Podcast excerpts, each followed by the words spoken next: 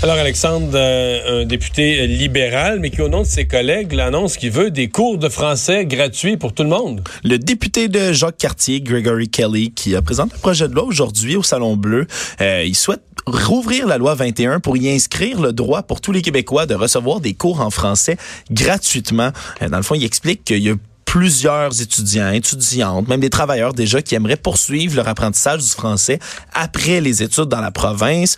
Il dit n'importe quel employé là, pourrait souhaiter postuler sur un poste qui demanderait une meilleure euh, compréhension, une meilleure maîtrise du français et que ces gens-là devraient pouvoir poursuivre leurs cours en français et s'améliorer de façon gratuite. Euh, D'ailleurs, là, c'est un, un, projet de loi que lui insiste, de, insiste que ça va être bien reçu par les communautés anglophones qui souhaitent euh, globalement probablement s'améliorer, que ça peut bénéficier tout le monde. Euh, Simon Jean Barrette. C'est pas une mauvaise idée. Est-ce que ça va est-ce que les gens, parce qu'il y a quand même déjà des cours de français. Pour les nouveaux arrivants, il y a déjà des cours de français. Ouais. lui, c'est universel. Il veut des cours de français pour n'importe qui. Si on veut s'améliorer, effectivement. Puis Simon Jean Barrette a déjà dit, là, évidemment, il est ministre responsable de la langue française, il a déjà dit qu'il était ouvert à étudier ce projet de loi-là, mais il a affirmé que son gouvernement avait déjà eu cette idée-là, que lorsque Christopher Skeet, qui est le député de Sainte-Rose, mais également le, le, le, premier, le ministre des, des, pas le ministre, mais le, le responsable des relations avec les Québécois d'expression anglaise là, du gouvernement, a expliqué que déjà, il a fait des consultations à l'échelle du Québec pour euh,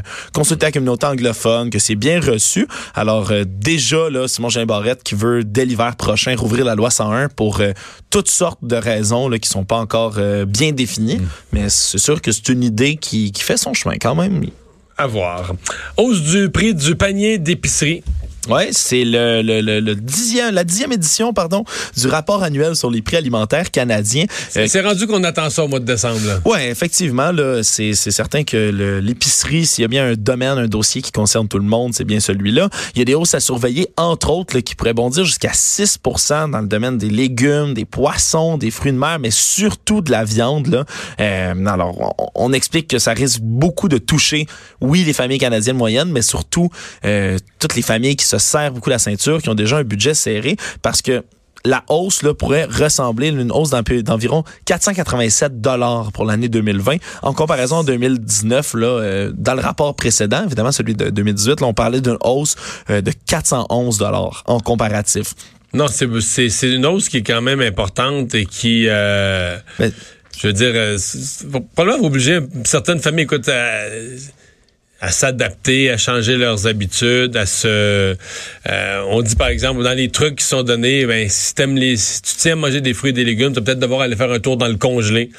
Euh, ouais. Tu fais un sauté aux légumes, mais plutôt de mettre dedans des légumes frais. Tu vas mettre des congelés qui sont quand même pour la santé, qui ont des propriétés à peu près équivalentes. Oui, parce qu'au moment où le guide alimentaire canadien, le nouveau guide, euh, recommande de manger là, beaucoup plus de légumes. Pour ce qui est des prix des légumes, ça, ça a augmenté. Là. Le dernier rapport, lui, prédisait que le prix des légumes, il augmenterait d'environ 4 à 6 en 2019. Mais à cause, là, entre autres, des mauvaises températures, de la laitue qui avait été contaminée à la bactérie E. coli plus tôt, euh, on parle d'une hausse là, qui est de 12 entre octobre 2018 et septembre 2019, là, 12% donc au lieu de 4 à 6 comme c'était prévu euh, du côté des légumes. Donc ça dépasse de loin les, les, les prédictions et c'est certain que ça a pu faire augmenter. Pour vous donner une autre idée, là, c'est une dépense totale annuelle de 12 667 dollars qu'on estime pour se nourrir et ça c'est pour la famille qu'on parle, la famille moyenne, deux parents, mmh. deux enfants, là, un gars, une fille. Alors voilà.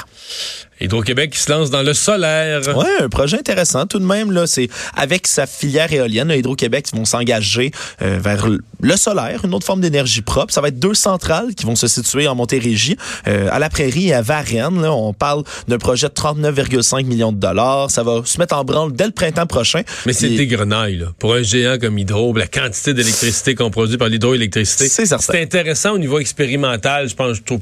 Mais je veux dire, la, sur la quantité totale d'électricité, c'est marginal. Tu l'as bien résumé, Mario, c'est à peu près 10 mégawatts par année. Ça, c'est l'équivalent de 1000 résidences alimentant en électricité, mais c'est effectivement une opportunité.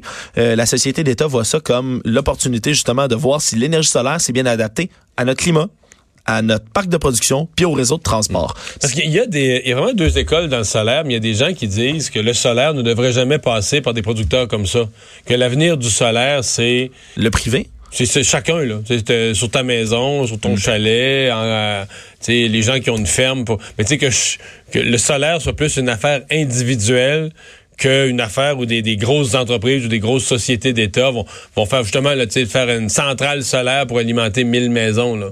Ouais. Je sais pas. Je sais pas où ce qui est l'avenir, mais.